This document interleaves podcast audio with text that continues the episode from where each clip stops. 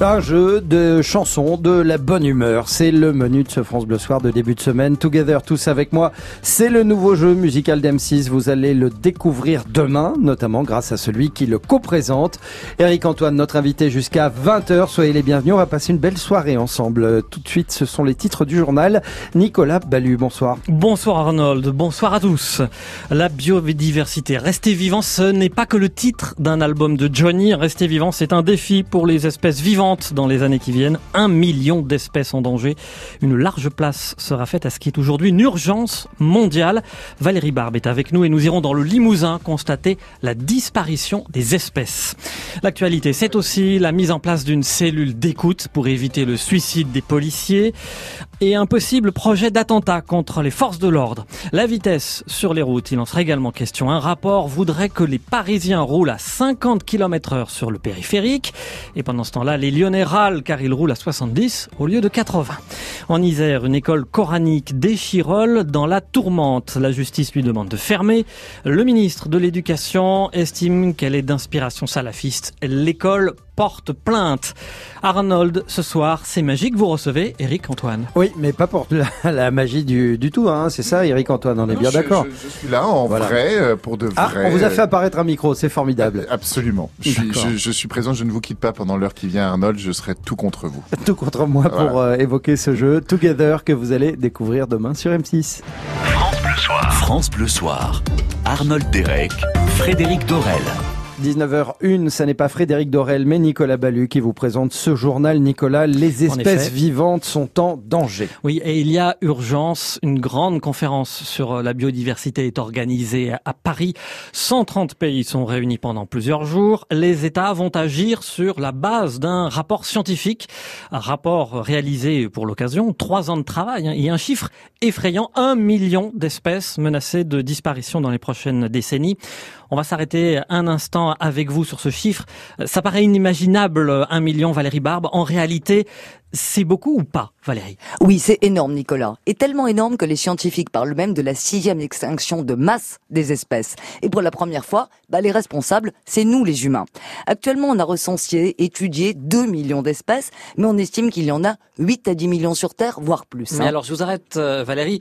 Du coup, c'est en gros 10% des espèces qui sont menacées. C'est pas si grave, a priori. Si, c'est très très grave, parce que ça nous prive des richesses inouïes de la nature, et aussi de ses bienfaits essentiels pour nous. Bah, comme par exemple les médicaments. On doit aux végétaux et aux animaux la moitié de nos traitements actuels. Hein. Ah oui, les médicaments, on est, on n'y pense pas en premier avec la biodiversité, on pense plutôt par exemple à la nourriture. Et a raison, hein, car sans la pollinisation, fini les fruits et légumes et l'essentiel de ce qu'on mange. Mais c'est très loin d'être tout. La nature nous sert aussi à nous chauffer, à nous loger, à filtrer l'air et l'eau et même à réguler le climat. Et puis l'autre danger gravissime de la disparition des espèces, c'est de déséquilibrer tous les écosystèmes. Euh, Valérie, vous restez avec nous. On va voir que la disparition des espèces euh, n'est pas qu'une réalité lointaine, ça se passe chez nous. Exemple, dans le Limousin, la région n'échappe pas à la menace, Philippe Graziani. Comme partout en France, ce sont beaucoup les populations d'insectes qui diminuent dans la région, victimes des pesticides, de la pollution, de la dégradation de leur habitat ou de leur nourriture. Certaines espèces ont déjà disparu de secteurs entiers comme le papillon azuré du serpolet, invisible désormais sur le plateau de Millevaches où il était autrefois très commun, rappelle Romain Chambord de la Société entomologique du Limousin, un exemple parmi tant d'autres. Il y a plein d'espèces qui sont totalement méconnues du grand public, euh, notamment des espèces euh, liées au bois mort et notamment aux forêts anciennes. Donc ces espèces qui normalement étaient présentes euh, dans les forêts primaires, qu'on ne les trouve plus en forêt parce que les cycles de rotation d'exploitation des bois ne permettent pas le développement d'arbres suffisamment vieux. Certaines espèces d'insectes ont ainsi disparu à 80% dans la région et avec elles leurs prédateurs privés de nourriture. Les oiseaux, notamment les hirondelles, les chauves-souris, hérissons, serpents et batraciens. Gaël Coblot du groupement mammologique et herpétologique du Limousin cite en particulier le crapaud commun, le triton marbré ou encore la rainette verte. C'est une espèce qui est très fortement inféodée au linéaire euh, de haies. Et euh, si vous allez dans le nord de la Creuse ou dans le nord de la Haute-Vienne, vous allez vous apercevoir que les haies sont vraiment euh, en train de s'écrouler. Et les populations de rainettes vont en pâtir, ça c'est sûr, dans les prochaines années. Et les scientifiques ne sont pas optimistes, même en agissant radicalement tout de suite. Certaines espèces sont probablement condamnées. Philippe Graziani de France Bleu Limousin. Valérie Barbe, vous nous disiez il y a un instant qu'aujourd'hui c'est tout l'écosystème, l'équilibre de l'écosystème qui est menacé. Ça veut dire quoi? Eh bien déséquilibrer les relations entre les espèces et les relations avec leur environnement. Et ça met aussi en danger la chaîne alimentaire, car la disparition de la base de cette chaîne, c'est-à-dire les micro-organismes qui sont dans les sols et dans la mer, eh bien ça va tout chambouler de ces équilibres. Et ça, bah, c'est un saut terrifiant dans l'inconnu. Terrifiant pour qui? Pour nous, les humains? Ah oui, absolument, car on est à la fois ultra dépendant de la nature et aussi les animaux les plus complexes de la planète, donc parmi les plus fragiles. Surtout qu'on est aussi au sommet de la chaîne alimentaire. Donc si tout ça s'effondre, bah, les premiers menacés, c'est nous. Hein. Question à un million d'euros, est-ce qu'on peut encore faire quelque chose Valérie? Oui, oui, absolument, mais il faut agir très très vite. Comme pour sauver le climat, c'est pas compliqué, on a en gros 10 ans et pas plus. Et ça, c'est très court. Allez, merci Valérie Barbe. La conférence de Paris, c'est toute la semaine. On peut faire quelque chose si les politiques aussi font quelque chose. Une cellule d'écoute pour la prévention des suicides de policiers mise en place par le gouvernement. Elle sera opérationnelle fin juin, 24 heures sur 24, annonce le ministre de l'Intérieur Christophe Castaner. Depuis le début de l'année, 28 policiers et gendarmes ont mis fin à leur jour. Depuis 4 ans et les attentats de Paris, ils sont extrêmement sollicités. Les manifestations des Gilets jaunes se sont ajoutées. Euh, cette cellule d'écoute est un début de réponse au malaise, mais un début seulement, selon Abdel Nahas. Il est délégué du syndicat unité SGP Police en Meurthe-et-Moselle.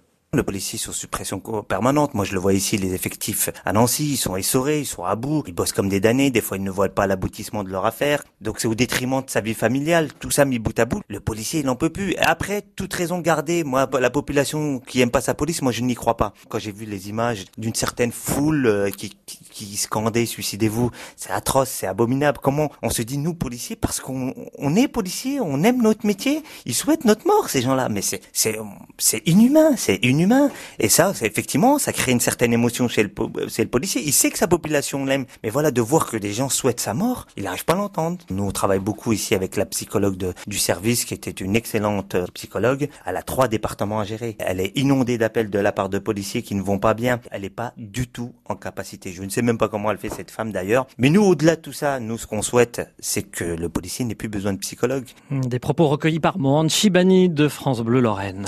Et les policiers euh, pourraient fort occupé demain, un 1er mai qui pourrait être agité. Car en plus des traditionnelles manifestations syndicales, les gilets jaunes et les casseurs seront également de sortie.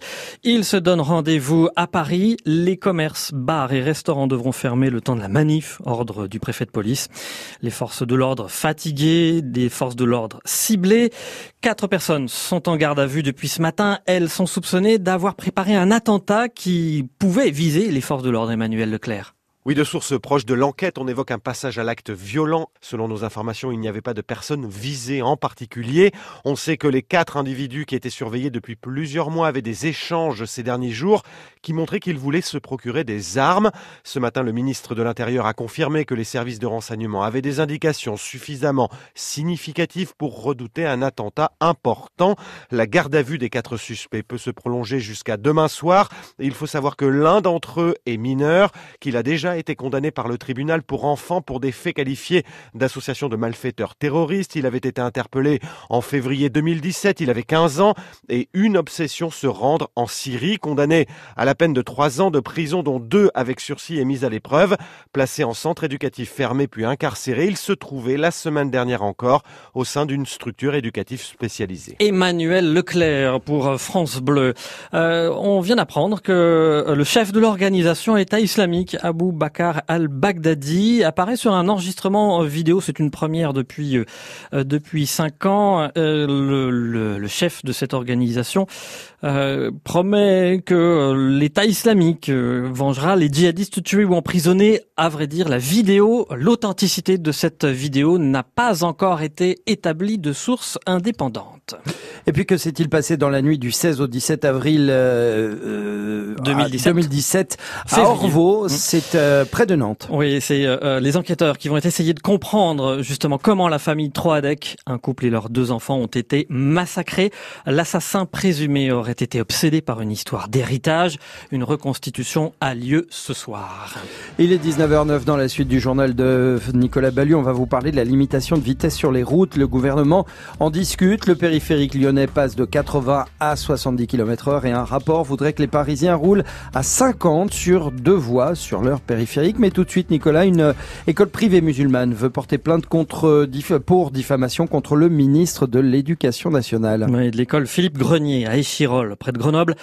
Jean-Michel Blanquer l'avait décrite comme d'inspiration salafiste. L'école fait l'objet d'un jugement de fermeture. La justice avait dénoncé d'importantes carences dans l'enseignement. L'école a fait appel de ce jugement. En attendant, pour la rentrée des classes, bien presque tous les enfants étaient présents ce matin, Elisa Montagna. Cartable sur le dos et sourire aux lèvres, c'est une rentrée comme les autres pour les enfants de l'école Philippe Grenier. Un seul parent d'élève a déscolarisé son enfant pour lui faire les cours à la maison.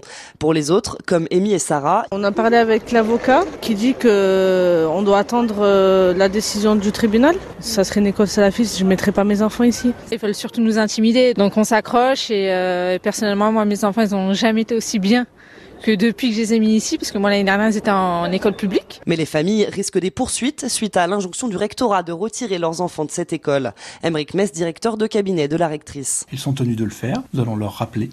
Il y a une peine qui est, je crois, de l'ordre de 6 mois de prison et 7500 euros d'amende pour euh, une famille qui refuserait d'appliquer euh, cette injonction qui lui est faite. Le rectorat, tout comme le ministre de l'Éducation Jean-Michel Blanquer, affirme que c'est une école à inspiration salafiste.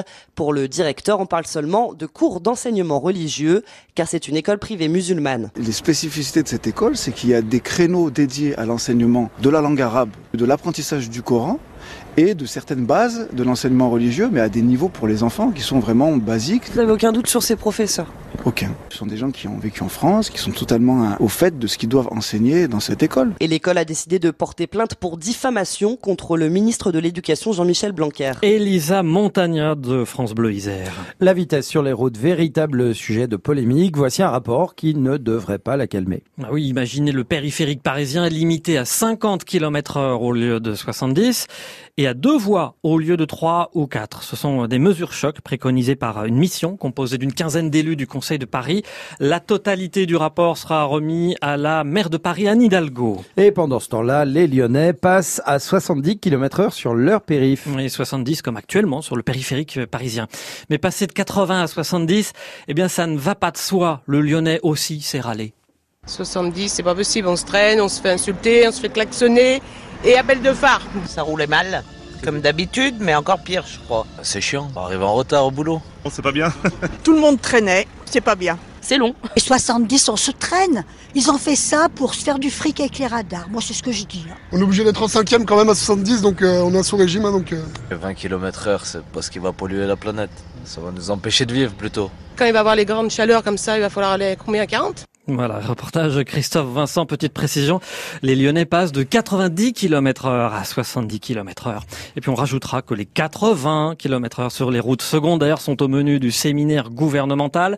Les ministres, mais aussi des responsables de la majorité sont réunis depuis ce matin pour euh, mettre en forme les mesures annoncées la semaine dernière par Emmanuel Macron. La réunion à Matignon n'est pas terminée. Il a été un grand du cinéma français. Il est né aujourd'hui, il y a 100 ans exactement. Il a réalisé quelques-unes des plus grandes comédies françaises. Il est décédé il y a un peu plus de 10 ans. Qui est ce il? Pour le savoir, je vous propose quatre extraits de musique de film qu'il a réalisé. Ce n'est pas très difficile. On va voir si vous reconnaissez. Arnold, euh, votre culture cinématographique va nous aider, évidemment. De quel film est tirée cette musique?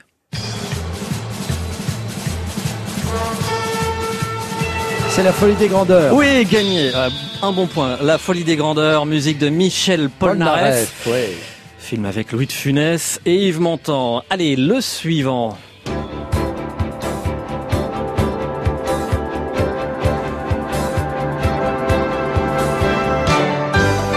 Oui, là, c'est évidemment avec le piano. euh, on dirait le générique un peu de Champs-Élysées. Ah oui, euh, tiens, un peu, vous avez raison, oui. L'As des As avec Jean-Paul Belmondo, c'est le deuxième indice, deuxième extrait. Troisième extrait, le voilà tout de suite. Who's got a computer for a mind? Le cerveau, le cerveau. Ben oui, le cerveau, brain, évidemment. le cerveau. Formidable. Le Avec là cerveau aussi. avec euh, Bourville, Belmondo, David Niven. Et puis, alors, voilà, voilà le plus célèbre pour la route, écoutez. Rabbi Jacob. Ah bah oui, c'est- Ah ouais. Oh, vous avez trouvé trop vite. Rabbi Jacob, les aventures de Rabbi Jacob avec l'inénarrable Louis de Funès. Le point commun de ces quatre films, c'est Gérard Houry. Gérard Houry qui aurait donc eu 100 ans aujourd'hui. Eh oui, il y a Gérard Houry qui, qui manque pas mal. On annonce d'ailleurs une, une suite hein, euh, à Rabbi Jacob, Ah, Rabbi Jacob sur laquelle est en Il train de travailler Daniel Thompson, la propre fille de Gérard Houry, euh, avec euh, bah, peut-être euh, avec euh, bah, je sais pas parce qu'il reste plus beaucoup de monde hein, à la distribution. Non, pas vraiment. Malheureusement, on sait pas où le projet en est, mais en tout cas merci de nous avoir euh, fait réécouter toutes ces toutes ces musiques de films. Nicolas Ballu, à demain. C'est toujours sympa. À demain. Merci beaucoup, Eric Antoine. Vous ne bougez surtout pas. Je ne bouge pas d'un poil. Voilà.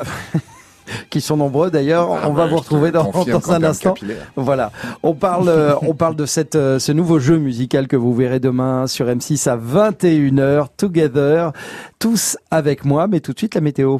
FranceBleu.fr Toute la musique de France Bleu, quand vous voulez, où vous voulez, comme vous voulez.